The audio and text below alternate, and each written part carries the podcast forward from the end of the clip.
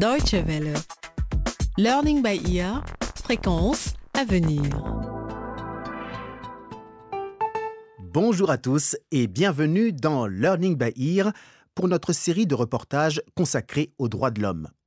Tous les êtres humains naissent libres et égaux en dignité et en droit. C'est la notion fondamentale proclamée dans la Déclaration universelle des droits de l'homme. Chacun, sans aucune distinction, doit pouvoir s'appuyer sur cette déclaration pour accéder à tous les droits et les libertés qu'elle énonce. L'une d'entre elles est la liberté de pensée, de conscience et de religion. L'article 18 précise que toute personne est libre de changer de religion ou de conviction et de manifester sa religion tant en public qu'en privé. Nous nous rendons aujourd'hui au Nigeria, à la rencontre d'une jeune femme dont ce droit n'est pas respecté. Elle a raconté son histoire à Ishiaka Adegboye.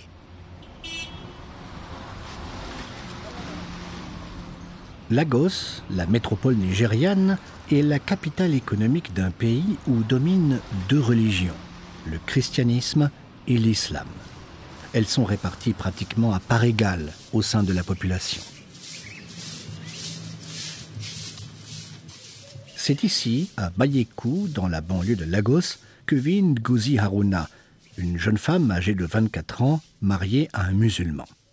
Baptisée depuis sa naissance et baignée dans le milieu de l'Église catholique, la jeune femme est une chrétienne fervente.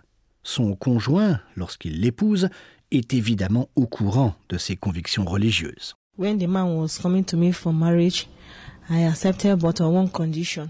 Quand il est venu à moi pour le mariage, j'ai accepté. Mais comme il est musulman, j'ai mis une condition. Je lui ai dit qu'après la noce, je ne pourrais pas être une musulmane pratiquante. Il a répondu oui. Mais une fois marié, il a renié tout ce qu'il avait dit auparavant et affirmé que je devais le suivre à la mosquée. Souvent, je vais à la mosquée comme il le souhaite, mais quand il n'est pas à la maison, je change de vêtements et je vais à l'église. Quand il est de retour, il me force à aller à la mosquée. Ngozi n'entre pas dans les détails. Par quels moyens elle se sent contrainte à accompagner son mari n'est pas la question centrale. Le seul fait qu'elle le fasse contre son gré pose problème. La société civile, à Lagos, est consciente des conflits que peuvent générer les différences de confession entre membres d'une même famille ou, comme ici, entre mari et femme. Femmes battues est une organisation non gouvernementale qui s'est fixée pour objectif de défendre la liberté d'expression des femmes au sein du couple. Alban Lemasson, le directeur de cette ONG. Nous travaillons à la promotion du droit de la femme, à la possibilité pour elles, d'une façon peut-être plus théorique, à ce que leurs droits soient respectés, tant dans l'espace privé que public. Et donc nous menons pour cela une action sur le terrain pour défendre les droits et les libertés de la femme. Concernant la religion, évidemment, surtout avec le cas qui nous concerne, donc nous assurons également la liberté de culte, la liberté de manifester des opinions religieuses. Pour cela, nous menons une action sur le terrain. الرحمن الرحيم إذا وقعت الواقعة ليس لوقعتها كاذبة خافضة رافعة فكانت هباء La mosquée, le lieu de culte des musulmans. Ngozi Haruna doit donc s'y rendre régulièrement, contre son gré, à la demande de son époux. Cela l'oblige notamment à adopter des habitudes culturelles et vestimentaires inhabituelles pour elle. Outre le fait qu'elle est issue d'une autre confession, se pose pour elle également le problème des enfants, qui sont, eux, confrontés à deux religions au sein de la famille. If he's around, all of us will go to mosque. But if he's not around, I will try to bring them up in a Christian way. Quand monsieur est là, nous allons tous à la mosquée. Mais en son absence, j'essaie de leur inculquer la chrétienté et de les emmener à l'église. Ce n'est pas une bonne idée d'emmener les enfants à pratiquer les deux religions. Cela crée la confusion. Ils vont se demander, sommes-nous chrétiens ou musulmans? J'essaie depuis longtemps de convaincre mon époux de respecter sa parole donnée avant notre union. Pire, vous dépensez 10 euros pour faire vos cheveux, vous devez couvrir votre tête. Vous portez un pantalon, vous êtes obligé de mettre un pain pour le couvrir. Je ne suis pas à l'aise avec tout ça. Suite à une mise en garde d'un de ses collaborateurs faisant état d'une grave crise au sein du couple, Alban Lemasson a décidé de rendre visite à monsieur et madame Arona. Le but de cette visite tenter une médiation en douceur afin de rétablir le droit et les libertés de l'épouse. Certains de nos contacts sur le terrain nous ont signalé le problème. Nous sommes allés à la rencontre du mari, nous avons essayé de le raisonner vis-à-vis de, de, la situation actuelle, pour l'instant sans succès. Donc nous travaillons toujours euh, à raisonner un petit peu ces gens, à faire que ben, il y ait aussi un travail éducatif par rapport à ça, et nous travaillons euh, à la promotion de la tolérance. Le tout est d'éviter que la situation n'empire, comme ce jour où Ngozi Aruna s'est rendue à l'église en l'absence de son mari qui était en déplacement.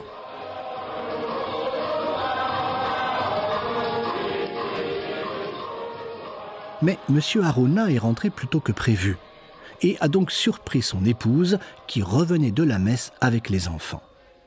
Évidemment, une violente dispute a éclaté et M. Aruna n'a pu se contenir. Il a fini par lever la main sur sa femme.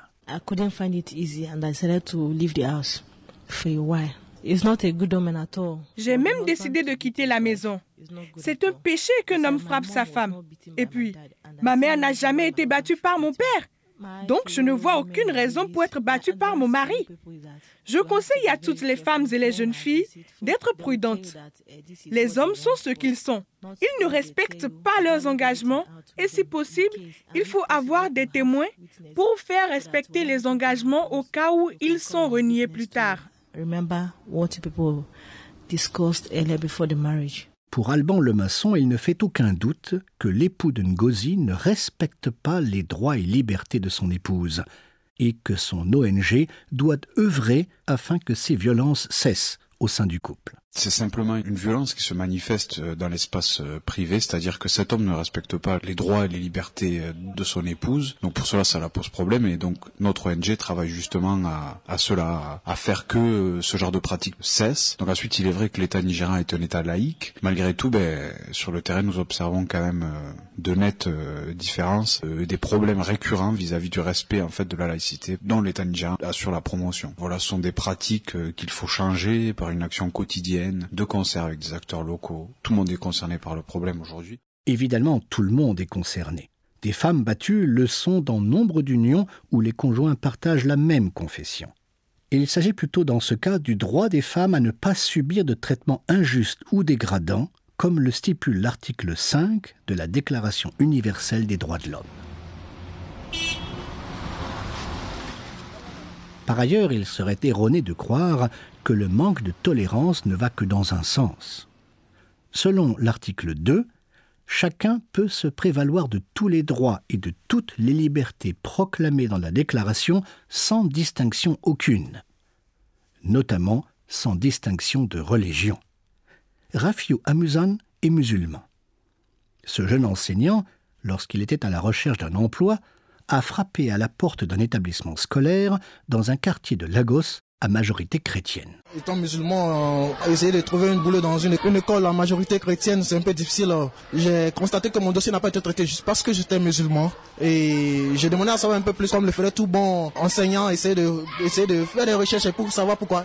Ils m'ont fait comprendre justement que j'étais musulman et bon, ma religion n'était pas la bienvenue dans cette école-là, où ils m'ont rejeté carrément. Et j'ai demandé le soutien de certaines ONG, comme il y avait beaucoup de ONG qui défendent le droit de, de joindre une de ces ONG là, ils m'ont fait savoir qu'ils allaient me soutenir. Et jusqu'à présent, euh, bon, l'école, je dirais, l'a déclaré clairement comme ça. Bon, il est musulman et comme ça, on, on, et ça, c'est une école à majorité chrétienne. Les parents sont chrétiens, les enfants sont chrétiens. Là où les deux religions se rencontrent, la méfiance et le rejet se font sentir. Dans ces conditions, la paix sociale est difficile à maintenir, non seulement à l'échelle nationale, mais aussi concernant la plus petite cellule de la vie en communauté, la famille. Compte tenu du fait que le conflit qui l'oppose à son mari ne cesse d'empirer, Ngozi Haruna ne voit pas d'autre solution que le divorce. Elle se dit prête à quitter le domicile familial s'il le faut. Et au cas où elle mettrait cette menace à exécution, elle n'hésitera pas à emmener les enfants avec elle. Je suis en train de planifier mon divorce. Je lui donne un ou deux ans. Et si jamais il ne respecte pas les engagements qu'il a pris lors de notre mariage, j'opterai pour le divorce. Et je m'en irai avec les enfants, étant donné que je ne souhaite pas qu'ils grandissent en tant que musulmans. Pour mettre son plan en œuvre, Ngozi Aruna peut compter sur l'aide de l'association Femmes battues. Alban le maçon se dit prêt à la soutenir dans cette entreprise. Il connaît la procédure. En effet, la jeune femme n'est pas la seule dans une telle situation à choisir cette solution extrême. Nous pouvons donc l'assurer euh, et l'aider dans ses démarches pour accomplir son divorce. Nous pouvons l'aider euh, à ce qu'elle ne recroise pas son mari éventuellement. Nous pouvons l'aider si elle a besoin de, de, recours en justice. Nous avions eu un cas similaire dans la région de Cano. Nous avons essayé euh, d'intervenir auprès de différentes autorités, des négociations qui n'ont pas abouti. Donc le cas a terminé en divorce. La séparation, si elle est inévitable, pourra mettre fin au conflit et aux violences qu'il engendre mais lorsqu'il s'agit de discrimination dans le domaine public, il est plus difficile d'y échapper. Rafio Amouzan, l'enseignant rejeté par un établissement scolaire à cause de sa confession musulmane, en sait quelque chose. Je veux seulement que tout le monde sache qu'on a quand même des droits en tant qu'être humain d'abord, en tant que Nigérien, on a quand même des droits. Quand on est qualifié pour un emploi, moi je pense bien que bon, quand même normal de donner cet emploi sans préjugés. Avec toutes les crises qu'on a au Nigeria, il ne faudrait pas en ajouter.